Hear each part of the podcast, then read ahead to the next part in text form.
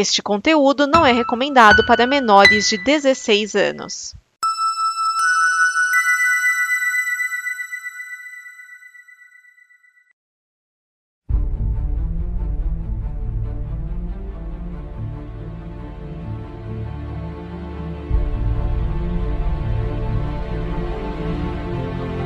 O livro está aberto. Prepare as suas mentes, queridos ouvintes, que está começando mais um Necronome Conversa. Aqui quem fala é o Ler Félix. E hoje a gente tem um episódio bem especial. A gente vai conversar com a galera lá da Script Editora. Cara, que é uma editora de quadrinhos de terror bem legal aí. E a gente vai falar também sobre o novo quadrinho deles, que é a Necromante. Né? E vai ser um papo bem legal.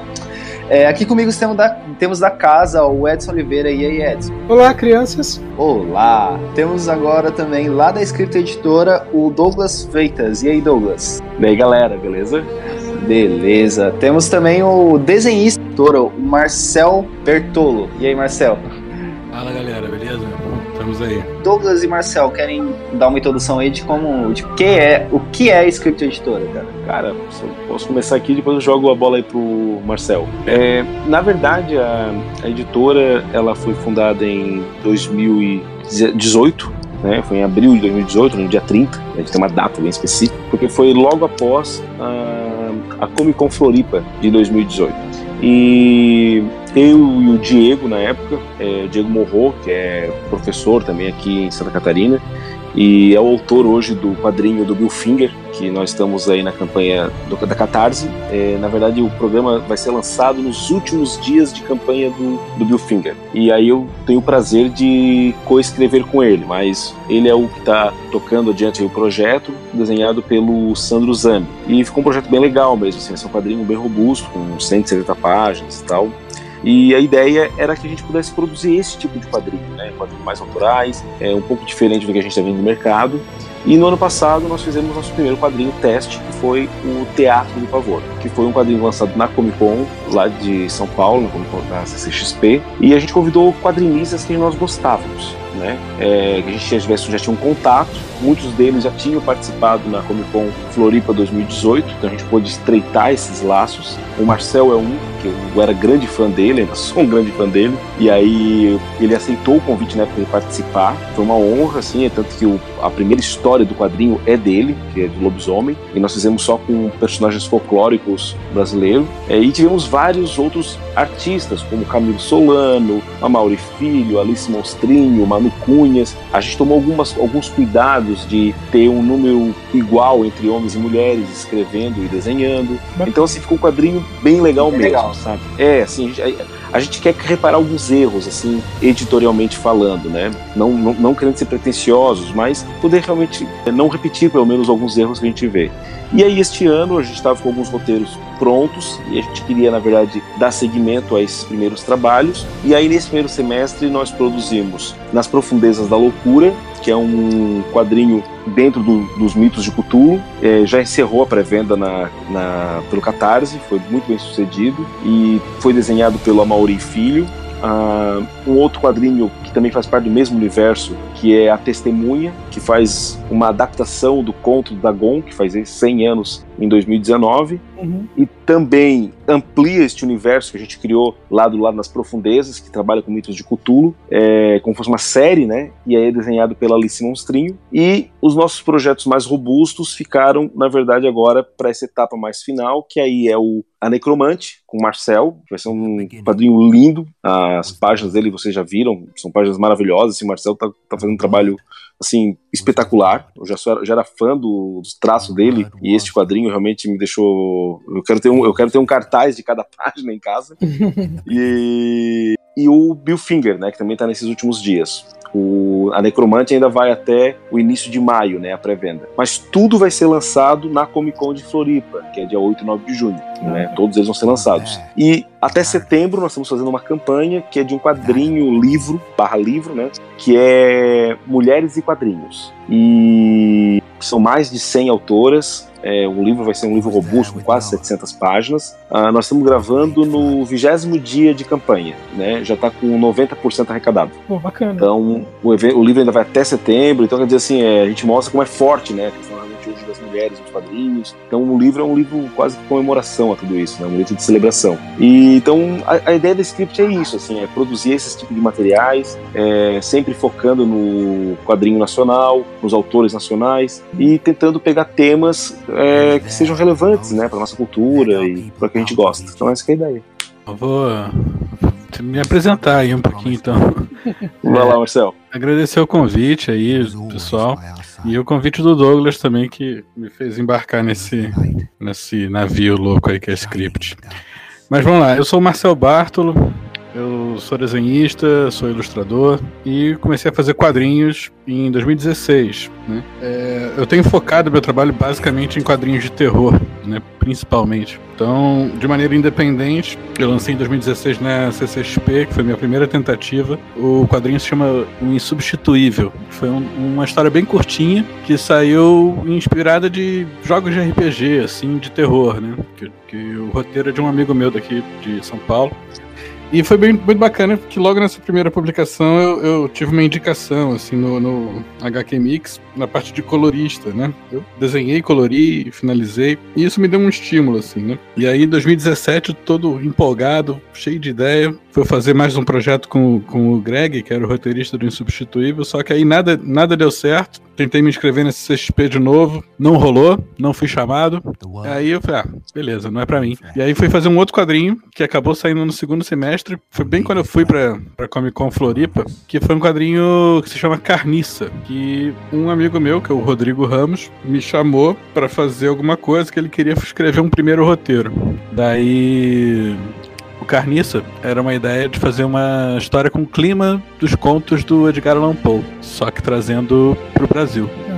Aí a gente lançou de maneira independente. Só, época... só, te cortar um pouquinho, o, Marcelo, só te cortando um pouquinho. Esse. É, você tá falando do Rodrigo Ramos. Esse Rodrigo Ramos ele escreve no Boca do Inferno, não é? Ele escrevia no Boca do Inferno, ele saiu do Boca do Inferno, ele hoje escreve no 101 Horror Movies. Ah, tá. Um, que é um é, outro site também de resenhas de, de terror. De, de filmes e tudo de terror. Uhum. E eles têm um canal no YouTube também, bem bacana, fazendo análises de filmes de terror, livros e tal.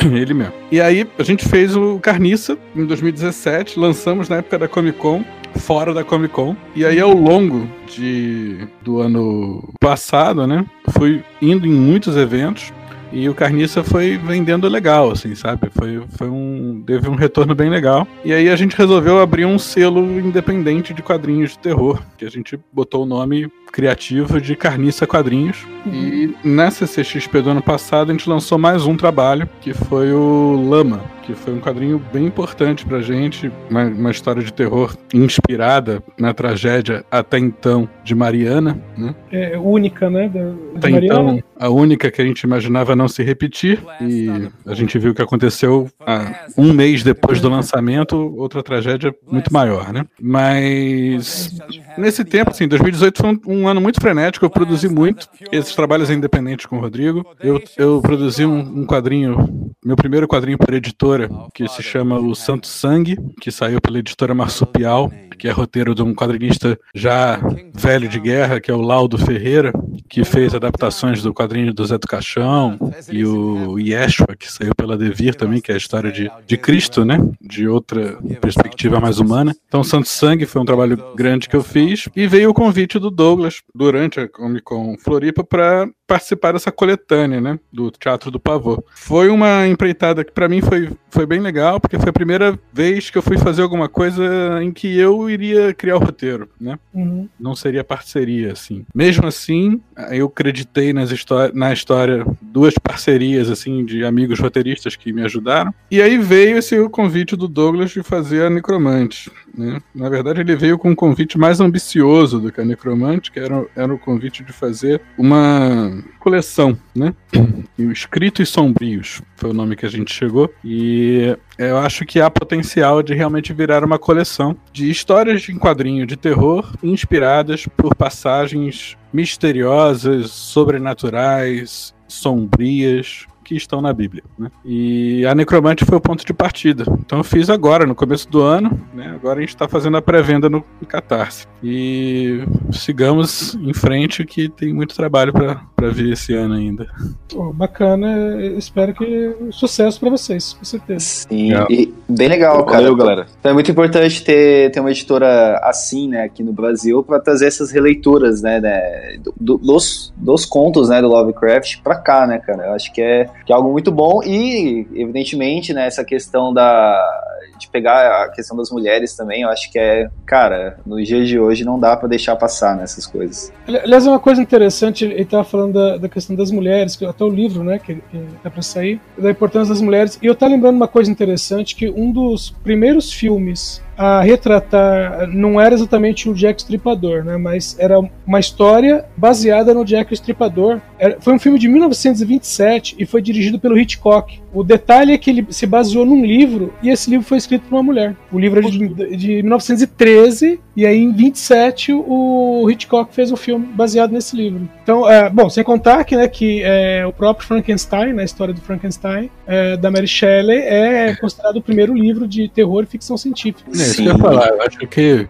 a Mary Shelley sintetiza, para mim e para boa parte da humanidade, acho que a obra mais importante do terror e da ficção em geral, né? Que é Frankenstein. Teoricamente, a, é considerado o primeiro terror científico, né?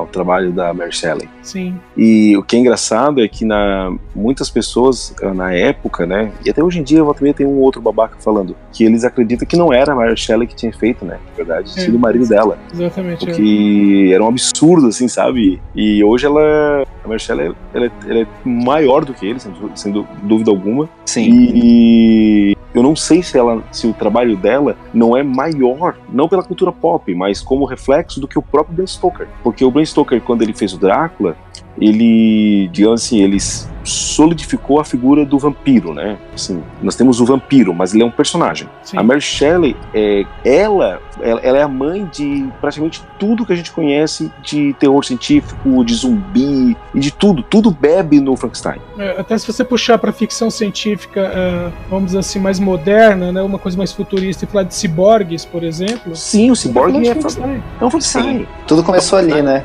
Uhum. Sai.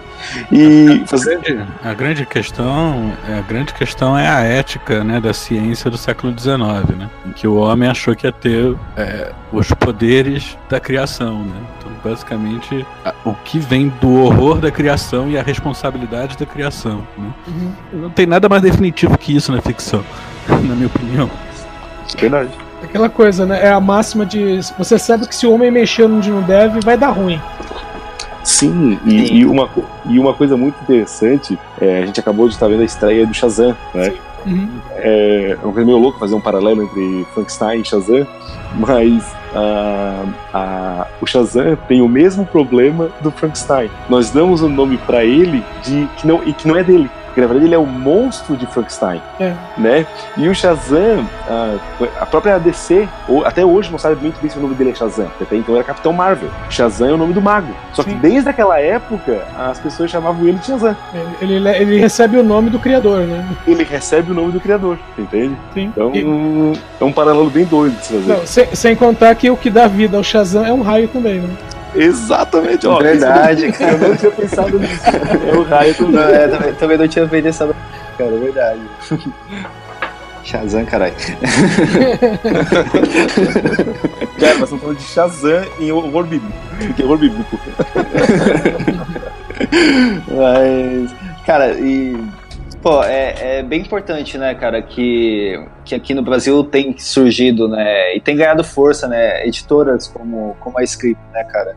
A gente tá, vindo, tá vendo aí, né, a, a Dark Side vindo com tudo, né, a Suma de Letras também, que, que lança as coisas do Stephen King também. É muito bom ver vocês, assim, cara, e muito bom que, que, que vocês abrem é, esse diálogo com a gente, né, cara. Eu acho que é uma coisa bem importante também. É, na verdade, nós que agradecemos vocês, né, porque vocês, na verdade, estão nos ajudando muito aí a divulgar e, assim, é, gente, é, é seria, seria muito deselegante eu fazer uma lista e citar um ou dois nomes de pessoas que estão nos ajudando. É, porque neste momento inicial da editora, a quantidade de youtubers, é, pessoal do Instagram, Facebook, podcasts que estão dando esse apoio para a editora, gente, assim, ó, é, sem vocês a gente não estaria conseguindo fazer nossos projetos rodarem, entende? Então, assim, é, eu agradeço em nome da Script vocês estarem, na verdade, abrindo a casa de vocês para que a gente possa discutir um pouco o nosso tema, o nosso trabalho e, consequentemente, divulgar aí para o público de vocês, que eu tenho certeza que vai acabar se tornando o nosso público também. Então, muito obrigado mesmo.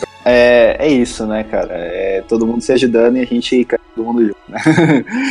é, bom, é, eu acho que da, da editora é isso, né? Vocês têm mais alguma coisa para falar sobre a editora em si, alguma coisa nesse sentido? Ou... Cara, eu tenho, eu tenho um negócio pra falar legal. É, todos os nossos projetos começam sempre pelo Catarse, tá? A gente acha que é uma plataforma muito democrática, muito legal de trabalhar.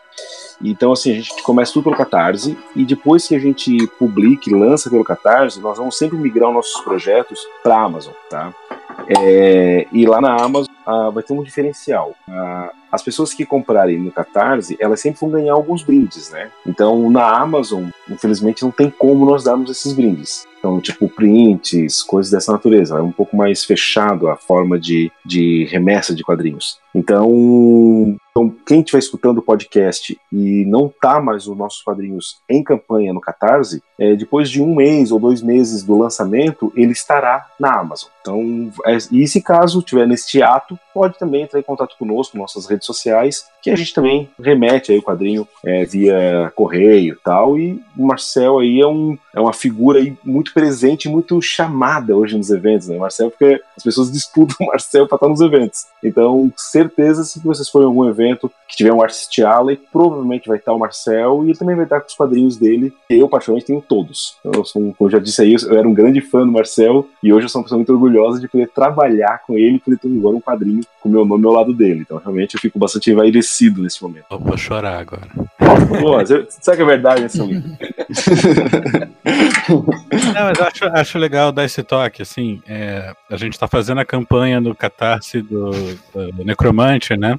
E é uma campanha que é uma categoria de pré-venda, né? É a campanha flexível que a gente chama, né? Então, assim, Sim. o quadrinho ele vai ser lançado de qualquer maneira, né? Não é aquele, aquela campanha de risco que você põe lá o dinheiro, você compra e não sabe se o quadrinho vai sair ou não, né? O quadrinho vai sair e quem apoiar ali tá dando uma super força pra gente pra, pra que o quadrinho é, que a editora é. consiga lançar mais coisas, né? Só que o, o diferencial é que comprando antes pessoa ganha ali o, o, o, os brindes e tal, e vai ter o quadrinho é, cedo, né? Porque vai ser lançado na, na Comic Con Floripa, e aí depois de um tempo é que ele vai ser vendido na, na Amazon, né? Então é a Sim, oportunidade de, de, apoiar a gente, e a gente agradece demais, e a pessoa poder. É isso, assim, apoiar o, o Necromante no Catarse é uma maneira de pré-venda, né? Você dá uma força para a editora lançar outros trabalhos uhum. e você ganha o, o, o, o, quadrinho antes, né? Porque o lançamento oficial vai ser na Comic Con Floripa em junho e aí depois de um tempo é que ele vai ser vendido na, na Amazon ou nos eventos. É, então, então para vocês, assim, o, é porque tem gente que coloca o projeto no Catarse e aquela coisa. Ah, não rendeu, deixa pra lá. Né? Tipo, abandona o. A, é, então você... Abandona os apoiadores, a verdade é essa. Né? Você basicamente. Mas, o de vocês, duas, o... Você tem duas categorias de, de, de, de, no Catarse, né? Que é a campanha Tudo ou Nada ou a campanha Flex, né? Tudo ou Nada é, tem lá o valor, se não chegar na meta, o dinheiro é devolvido para as pessoas e o quadrinho não sai, né? Uhum. E a campanha campanha Flex, a gente tenta é, receber o máximo possível de apoio para lançar o quadrinho. Né? Só que no, tem muita gente que, poxa, é, pode ter tido experiências não muito agradáveis, né? Mas no caso do script já está sendo o, o know-how da coisa já está rolando muito bem, assim, então os quadrinhos vão sair de qualquer maneira, né? vão ser lançados. O, o Catarse é uma, é uma plataforma de pré-venda para script nesse caso. Então é uma forma mesmo de você poder comprar o quadrinho antes e tá dando uma força para a editora continuar publicando. É, e eu acho que nada, nada melhor assim para vocês que vocês chegarem lá na pré-venda, né, cara? Isso é um estímulo que eu deve ser gigante para vocês, né, cara? Uma outra questão legal de fazer assim via Catarse como pré-venda é porque tu começa a ter uma noção de quantas pessoas estão interessadas, é, tu já tem uma pré-venda garantida, então tu tem condições até de dar uma mexida no projeto. Por exemplo, o projeto da Necromante, nós divulgamos no projeto do Catarse com uma gramatura de papel. Hoje eu tive uma reunião com a moça da gráfica e pelo desempenho da campanha eu já vi que dá para dar uma, aumentar a gramatura do papel, dar uma melhorada na qualidade de algumas questões gráficas. Então, assim, a, a gente consegue, quando produz o quadrinho, entregar para o apoiador uma qualidade superior do que ele apoiou, sabe? Então, isso exatamente porque a gente consegue medir essa febre, por assim dizer, né? Porque ele realmente é com bastante antecedência. Então, é, apoiar no Catarse, para nós que somos uma editora que estamos começando e tudo mais, ajuda muito, entende? É uma forma assim, a gente ter um contato direto com o apoiador valor bem grande, é bem legal. É diferente de quando for para a Amazon. Porque na Amazon já vai estar o quadrinho pronto, a Amazon tem uma série de exigências, a gente manda já embalado para eles, a gente descreve o produto no, na, na, na, plataforma deles e é exatamente aquilo, né? Enquanto no Qatar a gente consegue criar alguns upgrades de acordo com, a, com o aumento e o êxito da campanha. Por exemplo, no campanha agora do Finger, nós chegamos em 70%, nós fomos lá e mandamos para todos os apoiadores uma arte original que a gente fez, é, resolução, para a pessoa fazer o que quiser. Quer rodar caneca, quer rodar uma camiseta, faz o que quiser. E é muito legal porque a gente começou a ver as pessoas postando é, no seu Instagram e marcando editora com camiseta da Start, com canecas. Então é um trabalho que tens, assim, é um canal que tens muito legal com o apoiador, sabe? E no Necromante nós vamos também fazer isso à medida que a gente for alcançando as metas. É, isso é bem bacana que é, é, acaba que, é, vamos dizer assim, não fica preso né, num formato, né? Não, não. É uma parceria bem legal. É, isso é bem bacana, realmente. Bom, é, vamos seguindo, né? O, a, a, Necromante, né, pelo que dá a entender no, e pela nossa conversa aqui já, né, ela, ela é um primeiro do, dos escritos meio de terror da Bíblia, né, cara? Então, é, acho que é bom a gente dar uma discutida, né? É, o que, que seria esse terror bíblico, assim, né? Eu acho que o Edson, ou vocês mesmos, né, Douglas e Marcel, podem falar um pouco mais, é, dar uma introdução, assim, do que, que seria esse terror bíblico, assim. Se eu puder dar um pontapé inicial e depois vocês começam o debate, é, há um tempo atrás foi feito um, saiu uma, uma, um resultado de uma pesquisa que um dos maiores medos que as pessoas possuem não é da Cuca, do Drácula, do lobisomem, é de Deus, entende? Uh, principalmente em, em, em, em, países mais é, católicos, a, a ideia de um Deus punidor é muito forte, muito presente, principalmente para crianças. Tipo, ó, oh, Jesus não gosta disso. É, e algumas, e as até frases mais pesadas, ó, oh, Deus vai te castigar, uhum. é, sabe? Então, cria-se um temor, tanto que essa expressão temor, que ela tem uma outra, um outro sentido, mas o sentido que nós usamos hoje, é um sentido de medo, né? É e não de respeito ou coisa do gênero. Então a ideia do temor é, de Deus, que a gente escuta muito essa frase, a gente se remete muito a uma questão de medo. E não é à toa, porque enquanto tens, por exemplo, no Novo Testamento, uma ideia até de Jesus falando: olha, eu vim para distribuir amor, para ajudar todo mundo e tal, toda a campanha do Velho Testamento é uma campanha de força, né? De, mais bélica e tudo mais. Então, meu Deus ele venceu do teu Deus, porque o meu Deus é mais forte na porrada. É, não, não à toa, um dos nomes mais usados para Deus no Antigo Testamento é Senhor dos Exércitos. Exato, Senhor dos Exércitos, exatamente. Então, então a ideia da Bíblia como uma fonte de terror, ela pode parecer profana num primeiro momento, mas se tu parar para dar uma analisada, bastante real.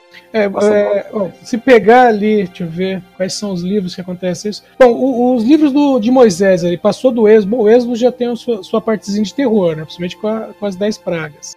Tão, tão, bem conhecidos que viram até novela. Mas é, pegando ali a parte que eles estão no deserto, para cada vez que o povo, vamos desobedece ou desanima ou algo parecido, acontece uma tragédia, né? É, cobra tem uma parte que o pessoal faz uma, meio que uma rebelião e simplesmente o chão abre, engole todo mundo e fecha de novo. Né? Então, é, é, sim, tem, tem coisas ali que se você tira o nome, entre aspas, né? Você tira o nome de Deus ali, meu, Moisés era um, um, feiticeiro dos mais poderosos, né? Uma coisa que me fascinou, assim, quando o Douglas fez o convite, foi essa possibilidade, né, de pegar, poxa, é, a maior frase polêmica aí, mas a maior história, maior história de ficção da humanidade, uhum. vamos colocar entre aspas para não termos ofendidos na internet, mas é, com respeito, na verdade, assim. Mas acho que é, é, você esse Antigo Testamento a gente tem essa questão do, do Deus hardcore, assim, né? E a humanidade também, né? A humanidade. Aquele Deus, aquele Deus que te pune, né, cara? É. Manda, que manda matar o seu filho, né, cara? É, e as histórias, as histórias de terror nada mais são do que os reflexos né, da sociedade, né? Dos medos da sociedade, né? A gente conseguir criar histórias de ficção que reflitam sobre o medo da humanidade, né? E acho que o medo da humanidade, principalmente no Antigo Testamento, é bem considerável e frutífero para muitas histórias aí. Então acho que dá para virar uma coleção bem interessante de histórias curtas, né? De passagens e tal, que podem virar na, na narrativas gráficas de quadrinho bem estimulantes, assim, para se fazer. E uma curiosidade. Eu, eu, a gente acrescenta na publicação o texto o texto da Bíblia, né? Para até a Sim. pessoa conseguir é, ter uma referência e fazer a sua própria interpretação junto, né? É, vamos falar um pouquinho da, da, da, passagem da necromante mesmo, que é o tema do, do quadrinho de vocês. Porque é, da Bíblia mesmo é uma, uma, coisa interessante, porque primeiro, Saul foi o primeiro rei de Israel, né? Primeiro rei escolhido. É, segundo, que ele, é, ele começa, vamos dizer assim, que num, é, não vamos dizer que ele teve altos e baixos. Ele começa no alto e ele vai decaindo, né? E justamente essa passagem da necromante é, é ele no fundo do poço, né? Tanto que, né, é praticamente a última história antes da morte dele. Não, o que é mais interessante é porque assim, ó, é, o Saul, a, ele, se a gente for fazer uma analogia com uma, assim, os personagens mais pops atuais, Saul lembra muito Conan, né? Porque é um, era, um, era um rei guerreiro, né? Na verdade, ele não era um rei é, político. Não é como foi, por exemplo, Salomão. Sim, é verdade. Né? Ele era um rei guerreiro. Ele, ele, ele, ele meio que não queria ser rei. Ele, ele foi colocado como rei e, e, e, se tu for fazer uma análise, sei lá, da psique do Saul, tu nota que ele era frustrado, né? Ele era tanto que a própria relação dele com Davi, que também criou uma, uma ideia de um rapaz guerreiro e começou a ter os holofotes do povo, é, tu nota que existe ali até um grau de inveja porque é aquela questão de gerações, né? Ele na geração anterior ele era o, ele era o, o amado pelo povo, né? ele era o guerreiro, ele era o, o grande combatente. E agora ele estava no trono, estava lá dando decisões e agora nós temos um novo rapaz que tinha acabado de matar um gigante. Sim. E tem a situação também que, uh, bom, é, é que é aquela coisa, né? no Velho Testamento, Deus passava umas ordens que qualquer pessoa sã olharia e falaria: eu não vou fazer isso. É. E, e, justamente na, né, dentro do texto bíblico, né, é, é, justamente as pessoas que, vamos dizer assim, obedecem as, algumas ordens absurdas é, são essas que Deus fala, não, esse cara que tá certo. Então, o, o próprio Abraão, né? Quando Deus fala, ah, vai lá e mata teu filho. Ele, não, beleza, vou lá e mato. Só que, lógico, antes dele matar, Deus falou, não, pera, né? Era só um teste, você não precisa matar seu filho. Vamos resumir aqui, né? Era só um teste, não precisa matar seu filho. Mas o cara tava disposto a fazer isso. Exato. E, e já Saul entrou numa coisa que Deus mandava fazer uma coisa e falou, não, eu não vou fazer isso. Ele manda invadir uma cidade, ó, mata todo mundo. Mulher, criança, velho, todo mundo. Ele, não, pera aí, eu não vou fazer isso. E aí Deus, é, é o momento que Deus falou, olha, já não é esse cara que eu quero, eu quero outro cara que obedeça direito, né? Que ele vai atrás de Davi. Bem, é Davi, Davi, também dá as tropeçadas, não tem gente certa no mundo, né? Não, não. Davi, na verdade, ele da cada, cada Davi era um vacilaço, né? Ele era muito vacilão, Davi. Sim. Mas ele, mas é aquela história, só que Davi, ele, ele, ele a diferença, acho que se for fazer uma diferença entre Davi e Saul, né, historicamente, é que enquanto Saul ele tinha uma certa soberba, né, Saul ele, ele na verdade ele acreditava muito naquilo que ele defendia. Então, por exemplo, Deus mandou, ó, vai lá, como tu falasse, vai lá e mata a cidade inteira. Saul falou, pô, eu não vou matar a cidade inteira, não vou matar os velhos crianças, vou matar os guerreiros. Então ali ele estava desobedecendo. Davi também desobedeceu algumas vezes Deus, né? Mas a diferença é que Davi, ele baixava depois a bola. Davi, ele, putz, cara, eu errei, como é que eu faço para corrigir. Muitas vezes ele pagava caro pelo erro dele. Sim. É, às vezes, como ele perdeu filhos, como uma série de coisas. Eu acho que a passagem de Davi assim, mais emblemática, quando ele manda matar lá o, o capitão dele, lá, o general dele, para poder ficar com a mulher, sabe? Sim, tipo, o cara foi, é, ele foi muito escroto, o Davi, né? E depois ele paga o preço também por isso. Saul, ele ele não gostava de pagar o preço. Saul, na verdade, ele, ele se achava injustiçado, se achava. É, então ele não conseguia ter esse diálogo. Tanto que o, a própria ideia da necromante, que eu, eu, eu vejo como um dos textos mais polêmicos da Bíblia, porque ele bate de frente com uma série de dogmas, né? Com a Sim. própria questão da vida após a morte. Uhum. E, e quando ele vai lá e faz o que ele faz, vai lá falar com uma mulher que fala com os mortos, tendo ele mandado matar todos os feiticeiros e necromantes, etc., é, tu mostra exatamente como ele era uma pessoa meio que perdida, né? Ele queria sempre resolver do jeito dele. Exatamente. Aliás, é interessante a a discussão com relação à necromante, né? A necromancia na Bíblia, né? É, no, no livro de Levítico, quando fala, né, que, que quem recorrer a necromancia ou feitiçaria tal tem que ser morto. Então, é, vamos dizer assim, algumas religiões, é, que pode ser cristã ou não cristã, mas algumas outras religiões é, falam assim: ah, então peraí, mas se Deus falou que não podia falar com mortos, quer dizer que dá para falar. É, É aquela coisa, você nunca fala que não é pra fazer um negócio se não dá pra fazer. A minha mãe, ela é muito religiosa. E, e a minha mãe, eu, eu dizia pra minha mãe, minha mãe, na época do Velho Testamento, eles eram politeístas. Minha mãe, não, tá louco. Eles eram monoteístas, eles adoravam só um Deus. Eu disse, não, mãe. Eles, eles, eles seguiam um Deus, mas eles acreditavam numa porrada de deuses. Tanto que tu vê no texto, é a mesma, é a mesma coisa como, por exemplo, se, alguém- se alguém chega pra mim e fala, ó, Zeus não vai gostar disso, eu acho um absurdo. Porque pra mim, Zeus é mitologia. Porque a religião do outro sempre é mitologia, né? Sim. Mas tu não acredita em Zeus. Não, tu acha que só tem o Deus ali, né? Não tem o Zeus. Mas naquela época, não. Naquela época eles, eles realmente acreditavam que tinha lá o, o Baal, tinha o Deus, que não- é um Deus sem nome, né? É, que era preso um tetagrama, não tinha um nome, né? Era o Senhor dos Exércitos. Ele tinha, ele tinha quase que adjetivos, né? É, na verdade, o nome de Deus tinha aquela coisa de que só os sacerdotes saberiam Poderia, o nome né? dele, É isso. só eles pronunciavam e que havia a- a- aquele, entre aspas, né, um código que o pessoal adaptou como sendo YHWH, né, quatro letras, é, que era só, né? é, só é, um anagrama que era só as consoantes. Então você nunca saberia qual, como na verdade até hoje, né? Algumas pessoas falam que é Yahvé, outros dizem que é Jeová, mas a pronúncia correta ninguém sabia. Então era- era um, do- um Deus cujo nome você não dizia.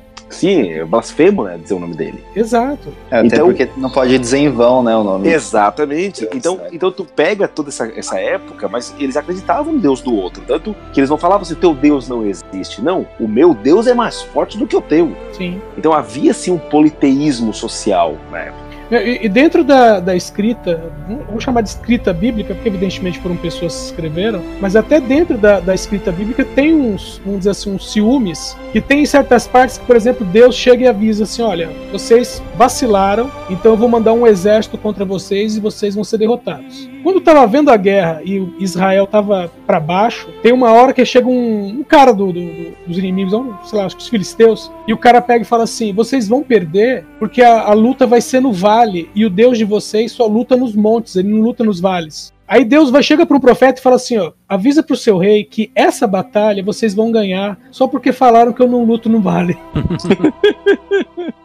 então você tem também um Deus com ciúme no Velho Testamento, sabe?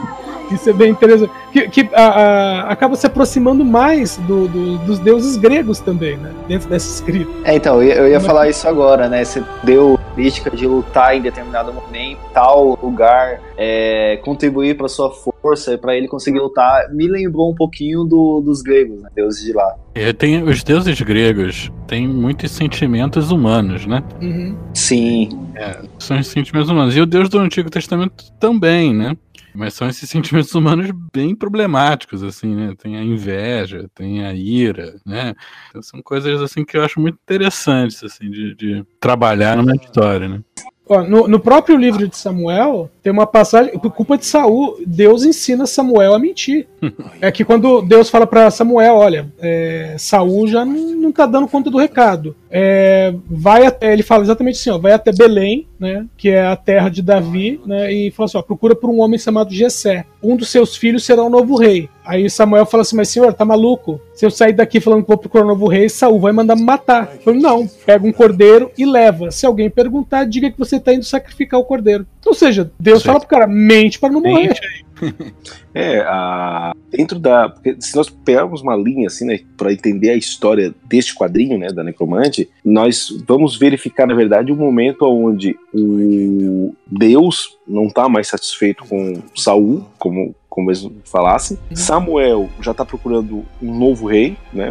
Talvez terá um novo rei. Porque é, é, é, no momento da necromante, Samuel já, a situação é Samuel já escolheu o novo rei. Já ungiu que, Davi, né? Já ungiu Davi, só que Davi está é, exilado. Ele, inclusive está junto com o rei, que é o rei Aquias, que está, na verdade, aliado aos filisteus. Ele só não luta contra Israel porque os próprios filisteus não deixam, né? Falei, peraí, peraí, esse cara aí era inimigo nosso até semana passada. Você quer que ele lute agora do nosso lado? Você tá maluco? E é só por é. isso que Davi acaba não, não lutando contra Israel, mas é, tava uma situação periclitante para ele, né? E, e Saul do outro lado, né? Como falei já, no fundo do poço.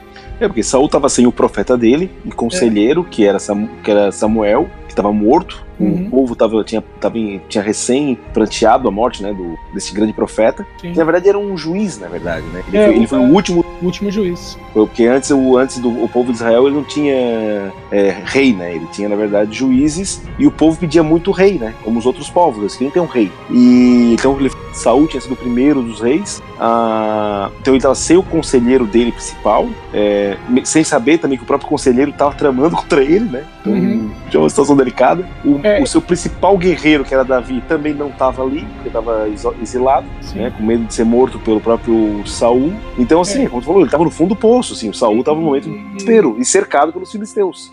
E, e lembrar também que tinha uma, vamos dizer, entre aspas, outras maneiras de Deus responder, que era ou através de outros profetas menores, mas também não estava falando nada, e também tinha os, os apetrechos dos sacerdotes, que eles meio que faziam, é quase um jogo de búzios que eles faziam, né, usando o, as pedras né, do Urim e Tumim para Deus responder. Né? Eles perguntavam meio assim: Deus vai me ajudar? Sacudia e jogava para ver o que, que dava. E nem, e nem nisso estava dando resposta. Bah, pensa no desespero do homem.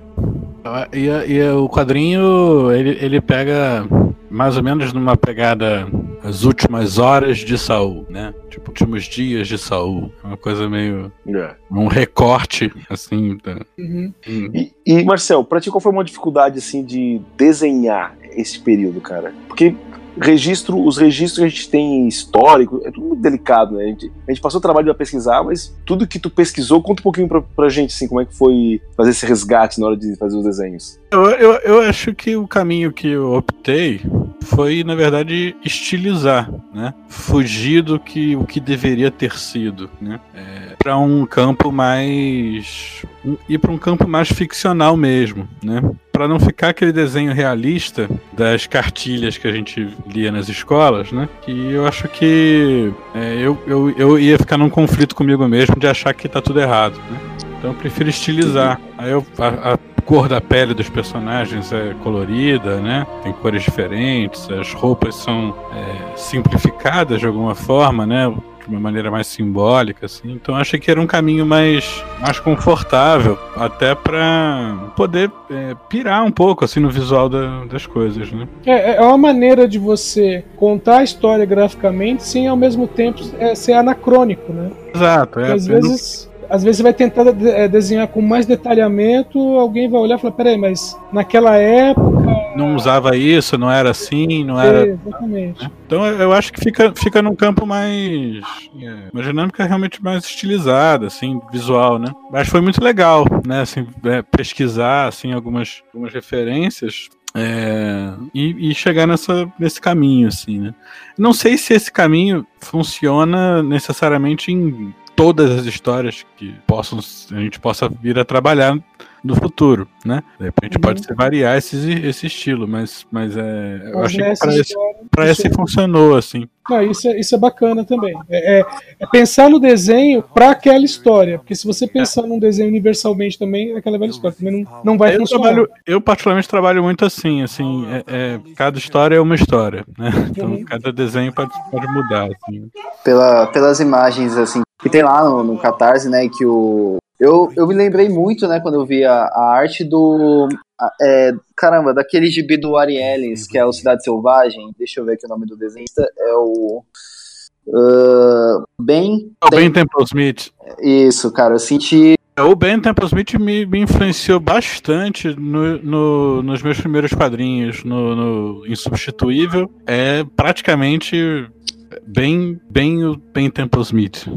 É, eu, eu tô vendo algumas páginas aqui de Cidade Selvagem e, e comparando com o Insubstituível. Que é um gibi muito bom também. Realmente, Gosto bastante. Pena que, o, que não vai ter mais continuação, mas é um. É, O, o Cidade Selvagem é o volume 1, saiu, né? Isso, só, verdade, só tem um só. Só tem isso, né? E é- Isso. a, história, a história é fechada? Eu não me lembro, porque eu não tenho esse. Exatamente, né? Porque ela. Bom, ela é uma coisa meio episódica, assim, né? São vários. É, cada, cada. São nove capítulos, né? Capítulo, Cada ela tem capítulo um- é um, mais uma ou menos história. um caso, assim, né? Ele é um detetive numa cidade de merda, basicamente isso. Sim. Não, e, e, e, a, e as, nas imagens que eu vi, assim, teve. Eu, eu, eu- teve bastante semelhanças, assim, pra mim com ele, né, cara? Que, eu, cara, Obrigado. gosto de arte, assim, cara. Obrigado. Ele, ele realmente é uma influência. Na, na CCXP que ele veio, eu, eu fui falar com ele, assim, eu, eu dei um, um insubstituível, que esse foi aquele meu primeiro quadrinho, é, até conversei rapidamente, assim. Recebi a notícia de que realmente não vai ter mais o, esse quadrinho, né, infelizmente. O Ben Temple Smith também é um que ele fez uma adaptação do conto do Lovecraft, né, o Dagon, né. É, eu não tive acesso a esse quadrinho dele. Eu não acho que não saiu no Brasil, né? É, porque de fato não saiu, porque foi um Kickstarter que aí depois deu merda, eu não sei exatamente o que que deu. Ele também não... O que eu tenho dele, que eu tenho a coleção completa aqui, é a série do 30 Dias de Noite. é, são todos, eu gosto bastante. É, é tudo muito bom. E ele lançou um também que era muito legal, que é não é, é na mesma pegada do 30 Dias de Noite, mas não é crimes macabros. Crimes macabros. É legal esse. É um pouco, um, um pouco confuso o roteiro, mas é, mas é legal. É, eu gosto muito do Temple Smith também, curto muito ele. Agora, o, o trabalho do, do Marcel, assim, ó, é, e realmente lembra muito, e é engraçado porque a gente tem outros autores, assim, que tem uma pegada muito semelhante ao, ao que o Marcel faz, só que eu acho que, assim, a grande diferencial do Marcel é, são as cores, sabe, assim, a, todo o, traba o trabalho dele colorido, gente, assim, é um, é um negócio, é um desbunde, assim, é uma coisa muito linda. Vamos- Mesmo que isso pode parecer um spoiler, assim, é, do que, que está por vir, né? Do, da- das publicações da Script, né? Mas quais outros, é, outras passagens, assim, outros momentos da Bíblia que vocês consideram, assim, um momento de terror, assim? É, vamos cada um falar uma, independente de se vai ser participar ou não do, Sim, da- sim. do É. tá. É, É, é fa- fazer meio que um, um brainstorm aqui. É, eu, eu gosto, nas legal. próximas obras. legal, legal. Eu gosto, muito, eu gosto muito da, da passagem da loucura de Nabucodonosor. Sim, ótimo. É, Livro de Daniel. Li Daniel. Ali tu tem praticamente uma história de lobisomem, né? Sim, ele, ele fica por dois anos, né? Por dois anos ele É, ele fica. vira um animal. E é muito louco porque a, a forma como a Bíblia vai trazer a transformação, porque ali muita gente fala, ah, ele ficou louco apenas, né? Mas se tu for ler a, o texto, ali houve uma transformação física, né? Ele, os pelos cresceram nele, a- as garras, as unhas cresceram como garras de águia. Então ali existe uma transformação física também, né? É, e ele fica vagando pelas florestas por dois anos. É. E depois de Nossa. dois anos, ele simplesmente volta ao normal. só uma Exato. coisa, para pessoas como eu que conhecem a Bíblia, digam, é, é essa passagem, assim, que, que eu, eu praticamente não conheço nada. Nabucodonosor, ele, é o, ele foi o grande rei da, da Babilônia. Uhum. é, que foi o maior reino que nós tivemos até hoje, praticamente, tanto que fazia parte, inclusive, da, das sete maravilhas do mundo antigo, o jardim suspenso da Babilônia, Sim. né? Então, tu tinha ali o Nabucodonosor, que tá em Daniel, que até vou te dizer aqui, ó, pra quem quiser dar uma lida, Daniel... Vou jogar aqui no Google, aqui, ó, Nabucodonosor... E é engraçado que tu escrever assim, ó, Daniel Nabucodonosor, lobisomem. lobisomem, vai aparecer qual, qual é o texto. Daniel 4, 33. Daniel capítulo 4, versículo 33. Uhum. Então eu acho que essa é uma, uma história de terror bem legal. Spoilers, mas essa é uma que eu já veio, já veio falando de fazer, né? Olha aí, ó. Você ouviu? É, em algum momento ela deve, de- deverá ser feita. Deve já ser feita. E, e- e essa loucura mesmo, dentro da, da, da profecia de Daniel, ele fala que é para que Nabucodonosor é, vamos dizer, reconheça Deus como superior a ele. Tipo assim, você vai virar um bicho por dois anos. Pra quê? Pra Deus mostrar que ele pode fazer isso com você. É verdade. Então, um Deus nessa história é ó, não.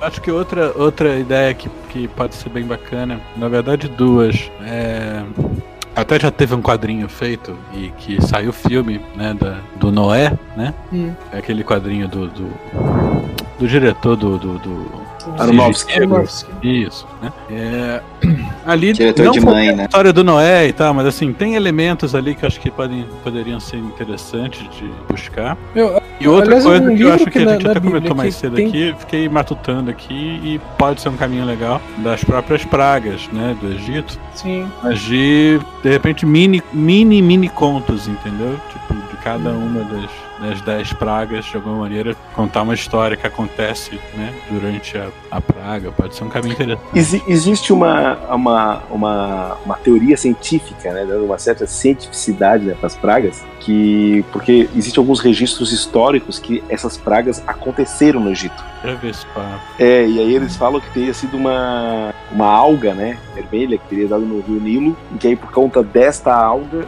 os sapos teriam é, saído, né, Sim. e aí com a, com a saída dos sapos, a, houve um aumento da, do número de moscas, né, e aí com esse aumento de número de moscas, houve pústulas nas pessoas, houve eh, as infecções pelas picadas, e como naquela época a tradição era que o filho mais velho comesse o primeiro alimento e com uma quantidade maior, o bolor da comida teria matado por intoxicação os, os, os primogênitos, Uhum. enquanto os outros que comeram menos, então eles dão uma certa cientificidade, digamos assim, para para praga. Eu, eu, eu- coloquei quatro pragas, são dez pragas, né? então cada uma seria um sistema em cadeia, né? Sim, é, mas eu já li sobre isso. É, inclusive em teologia, a gente, uma das coisas que a gente estuda justamente é essa parte. Eu não lembro exatamente, mas existe, um, é, existe uma coisa encadeando todas as 10 pragas, da É. primeira até a última. Só dá uma puladinha ali, porque a, a parte que fala assim, ah, mas teve uma escuridão e tudo mais, aí eles falam assim, ah, pode ser uma, uma tempestade que ficou estacionada ali durante um tempo e todo mundo estranhou e tal. Mas,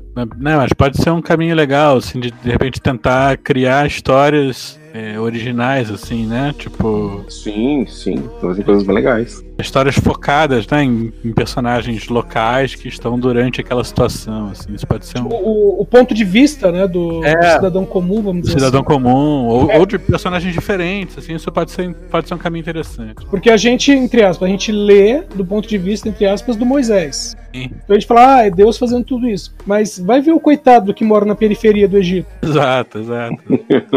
Eu acho que isso Eu, sempre me peguei pensando no cara que tá no final da, do- da excursão, por assim dizer, né? da galera que tá atravessando o Mar Vermelho. Pensa no cagaço que é esse cara olhando pra trás e vendo o, toda a comitiva dos egípcios chegando, o mar do lado tudo aberto, ele na finaleira, e quando começa a fechar, é ele que tá ganhando água nas costas. Sim. Então esse aí é o que sofreu durante toda a travessia.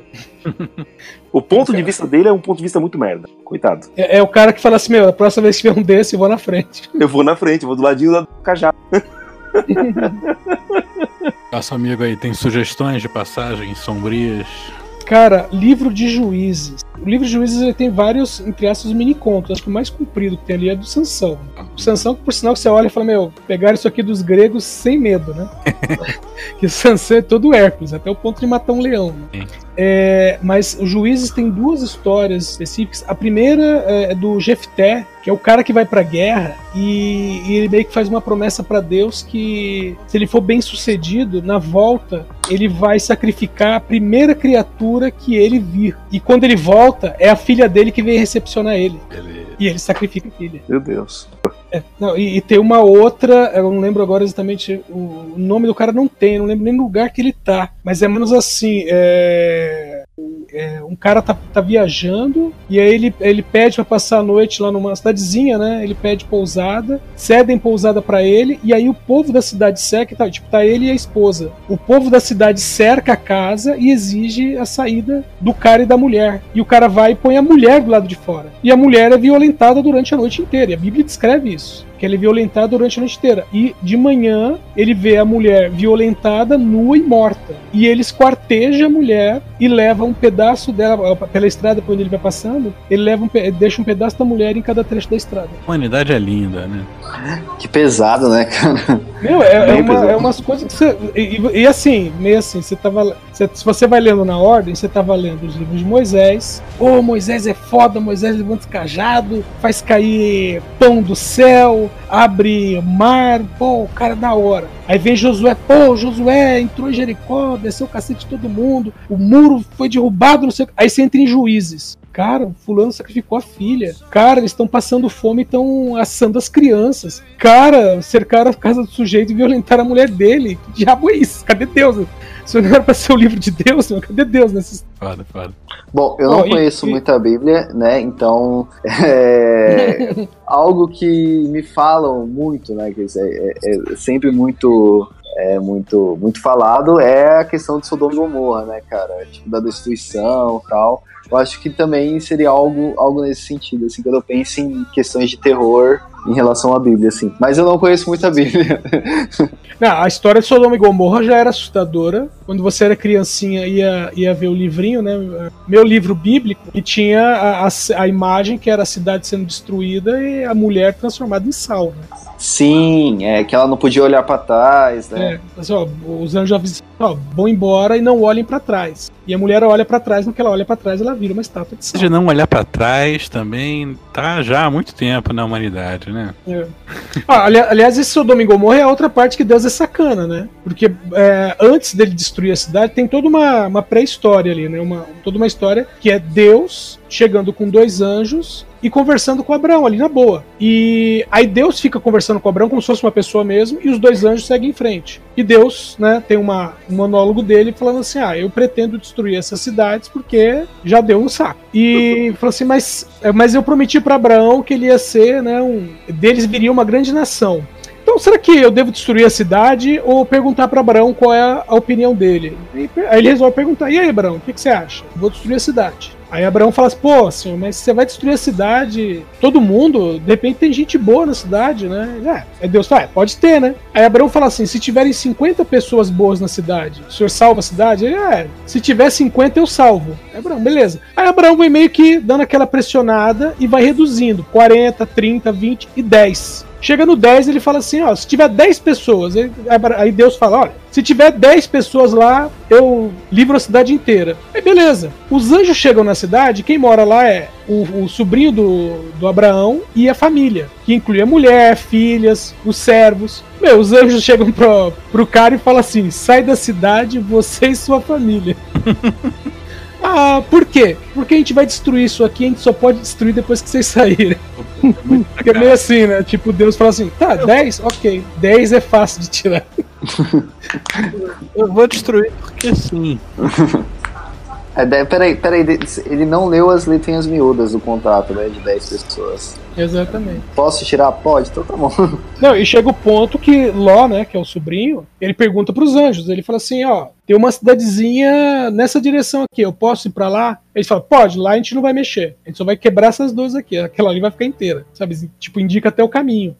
Ah, outro, outro papo de ciência inútil, né? Hum. Eles estavam fazendo a, na, existem as escavações onde teoricamente seria as cidades de Sodoma e Gomorra, né? Uhum. E, e, o que é engraçado é que na época não existia ainda o processo de vitrificação da cerâmica, né? Isso aí foi algo que historicamente foi acontecer muitos séculos depois. E naquela região vários é, vários, vários utensílios de barro são vitrificados. Então, a grande pergunta é o que, que foi essa grande explosão, né? O que, que foi essa, esse fogo do céu que caiu? Se teria sido um meteoro? O que, que poderia ter sido que poderia ter gerado calor tão grande a ponto de ter vitrificado a cerâmica? Então, é, é, é, cientificamente falando, é como se fosse uma chuva de meteoros, né? É. O É, o, que é, o que é muito engraçado porque existe uma todo, toda uma série de livros e tudo mais que criam uma espécie de pseudociência para discutir coisas bíblicas e dando um certo respaldo como ó, isso aconteceu mesmo, mas foi não foi Deus, foi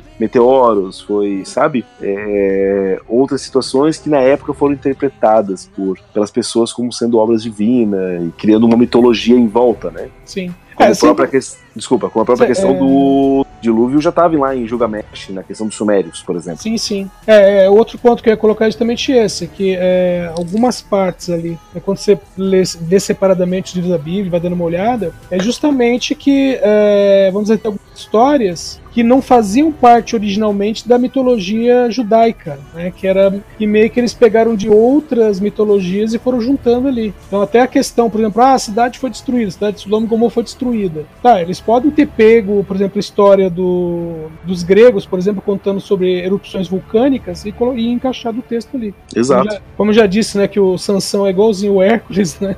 É aquela coisa, copia o trabalho só não faz igual.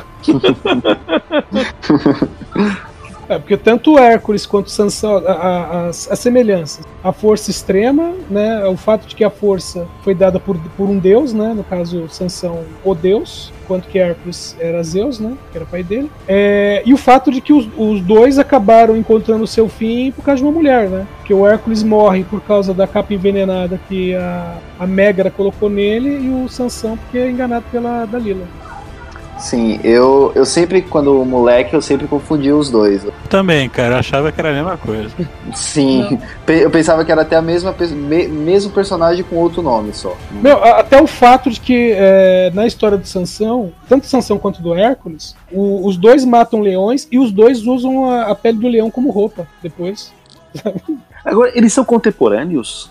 Então, se, é, se for considerar a questão da, da época que é o livro de Juízes e a época que seria o, o Hércules, o Hércules viria depois. Mas é, existe a questão da. Como é que eu vou dizer? Não é bem a divulgação, mas é, é o espalhamento da escrita, entendeu? Da arte escrita. Porque os gregos espalharam bem a escrita, mas depois. Enquanto que o- os, os israelitas, eles tinham a, a parte escrita deles que eram, entre aspas, fechadas com os sacerdotes. Se eles quisessem editar depois, sabe? Você não tinha como saber. O povo em geral não tinha como saber. Entendi. Então dava pra precisar muito bem, né? É, então você fala assim, peraí, isso sempre foi desse jeito? Sempre foi desse jeito. Por que, que a letra tá diferente? Ah, eu tava com, sei lá, artrite.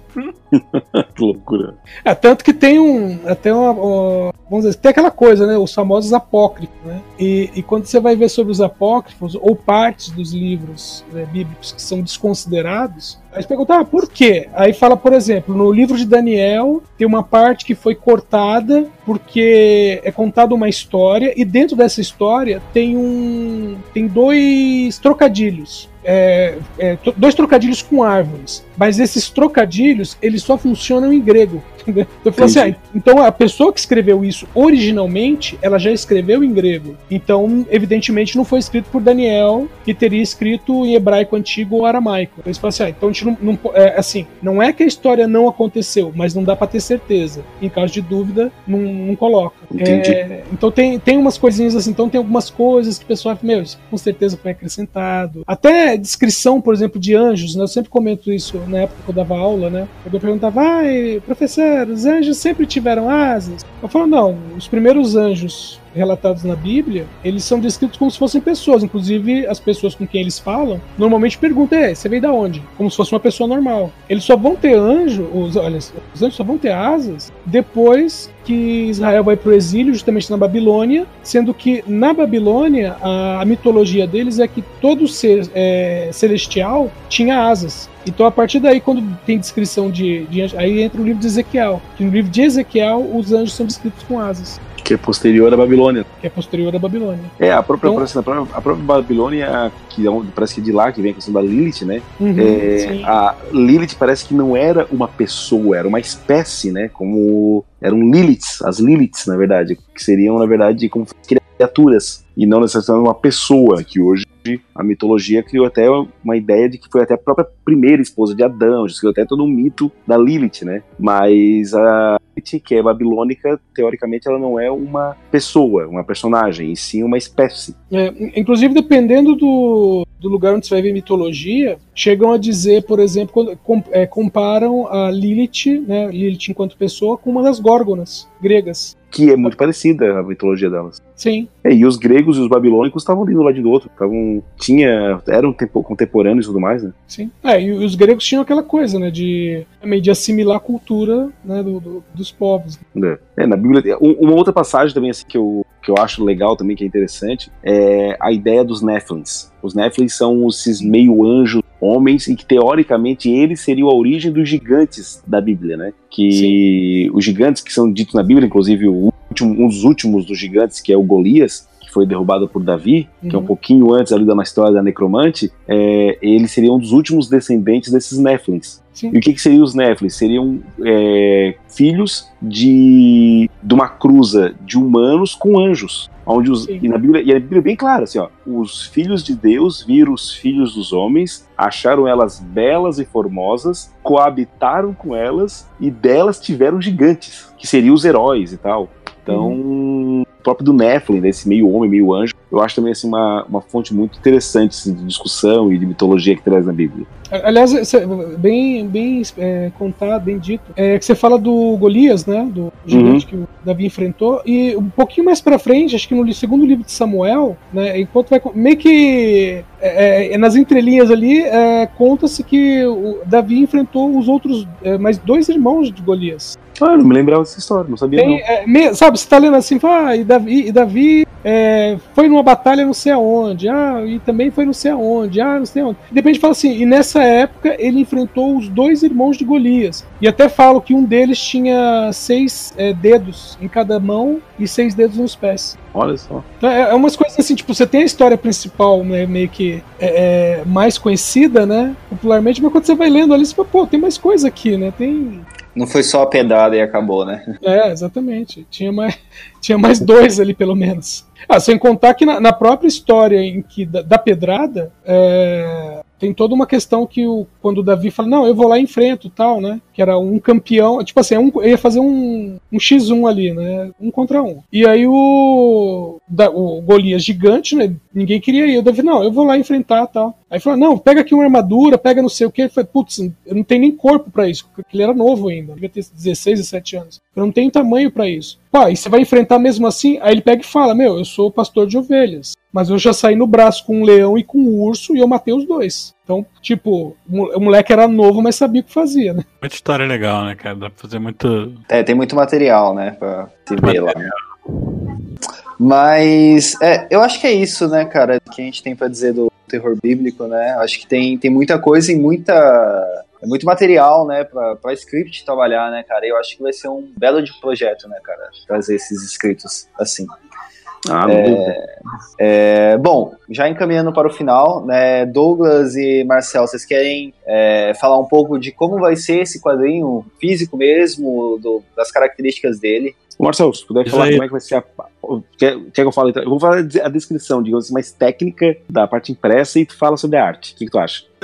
Tá. O quadrinho ele vai ser feito em formato europeu, né? Ah, quando a gente pegou os primeiros traços do, do Marcel, assim, é algo que tem que ser visto é, numa tela widescreen, sabe? Assim, tem que ser visto em algo maior, não dá pra ver num quadrinho pequeno, não dá pra ser formatinho. Então ele vai ter o tamanho é, de formato europeu, né? Que é aqueles álbuns de luxo mais largos, né? É, como ele vai ter em torno de 40 páginas, mais os extras e tal, é, nós vamos fazer algo em torno de. Então ele vai ser com capa com grampo, né? É, mas tudo com alta gramatura, tanto a capa quanto o miolo. É, nós vamos fazer em papel couché, porque aí ele mantém aquele a textura brilhosa que o offset, que é aquele papel mais comum, ele tira um pouco, né? E se vocês verem a arte que está lá no projeto, dá para ver que o Amauri usou muito verde, tem uma certa fluorescência, então precisa um brilho. Então a gente vai usar o crochê para isso. É, nós vamos ter alguns extras, uh, um prefácio da Tupa Guerra vai estar participando nesse, nesse projeto.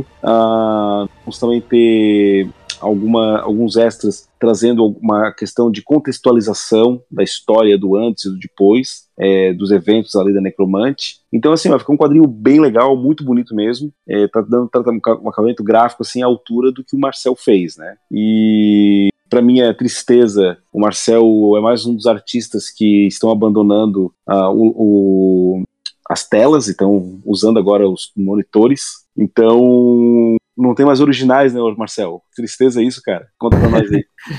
Ah, assim, é questão de praticidade, né? Eu faço muita coisa em giz pastel oleoso ou tinta e tal, mas quando você faz uma tela é uma coisa, quando você faz uma história em quadrinho que tem 40 telas é, é outro trabalho, né? É. Então eu faço muita coisa na pintura digital, né? Então a minha pintura digital eu venho buscando um resultado que fique parecido com o que eu faço com o giz, né? Então, então no caso, vale. E, e para você, enquanto artista, é satisfatório a pintura digital? Sim, sim. É claro que existe essa questão, né? Poxa, e o original e tal. Mas eu penso que que é mais uma ferramenta que eu posso usar, né? Então, é, se eu puder... E até para otimizar o trabalho, né, cara? Exato. Pra você, né? Eu ganho tempo, né? Sim. Então... Não, não tem original, mas dá para fazer um print e autografar, tá valendo. Exato, exato. Dá para fazer um print bacana, dá para depois fazer print em, em, papel tela, né? Dá para fazer em coisas, é, uhum. séries limitadas, dá para pensar em coisas assim no futuro, né? Então, eu, eu tô meio compulsivo, né, cara, assim, porque eu comecei a fazer quadrinho em 2016 e agora eu já tenho sei lá quantos publicados. No final desse ano eu vou ter mais. Só para esse ano eu tenho mais três quadrinhos que vão quatro quadrinhos que vão sair com trabalho meu. Então, não tem como fazer todos fora do digital, né? Uhum. Então, não que seja rápido fazendo no digital, mas eu ganho tempo, né? Por, principalmente na questão de escanear os trabalhos, né? Escanear uma página, tratar e tal, isso daria muito trabalho. De... É, você pula uma etapa aí nisso, né? Ah, eu ganho, ganho um tempo aí.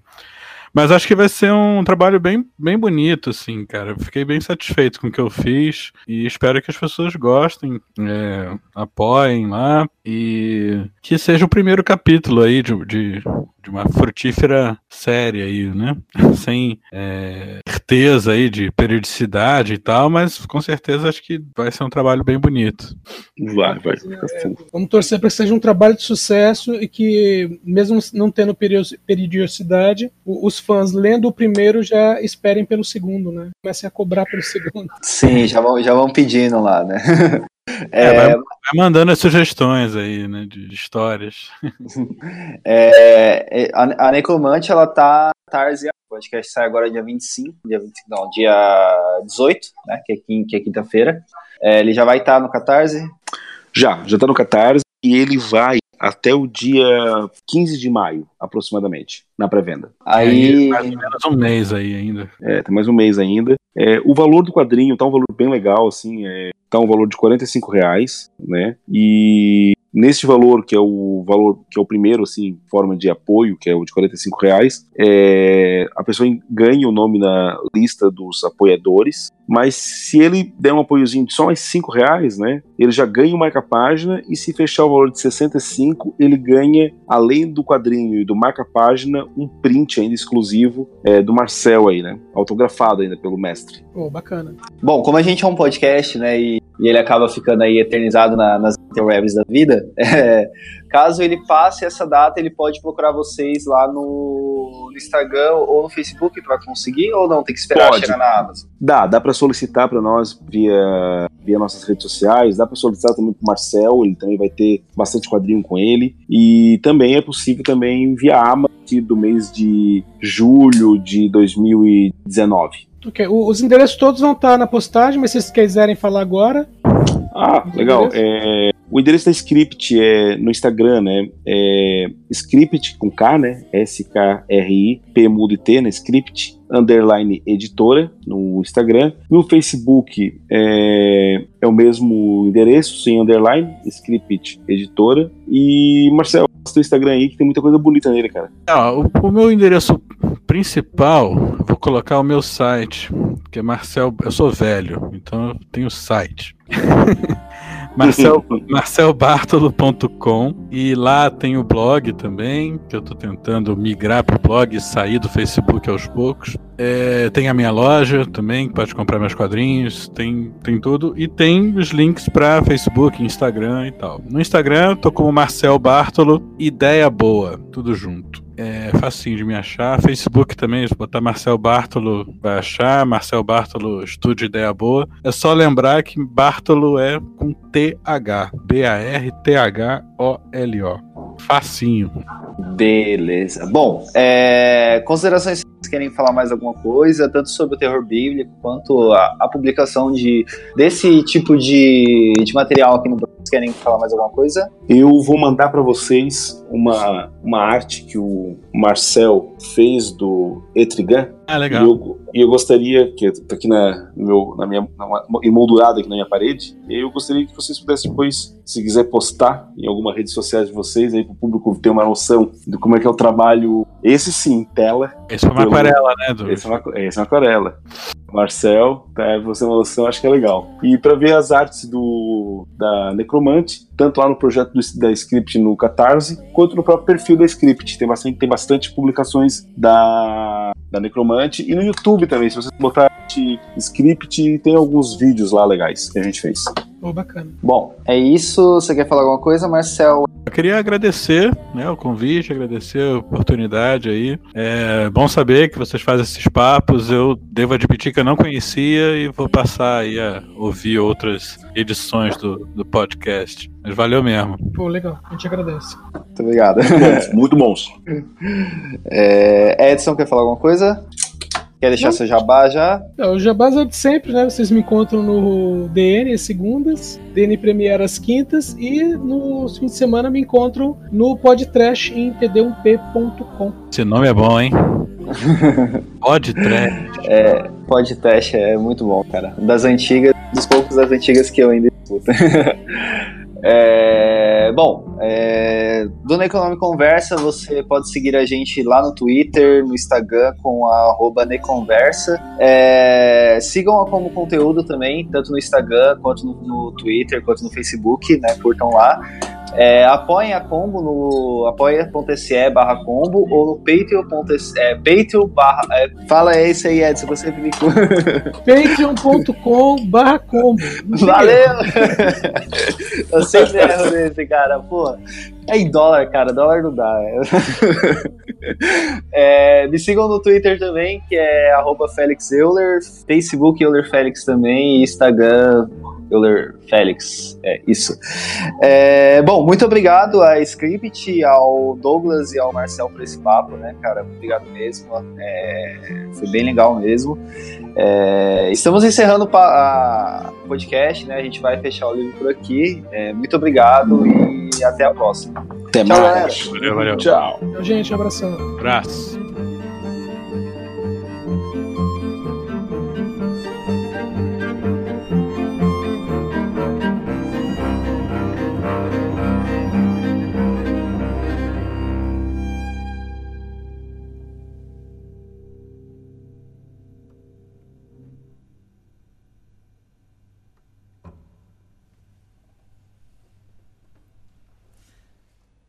Esta é uma produção da Combo. Confira todo o conteúdo do amanhã em nosso site comboconteúdo.com.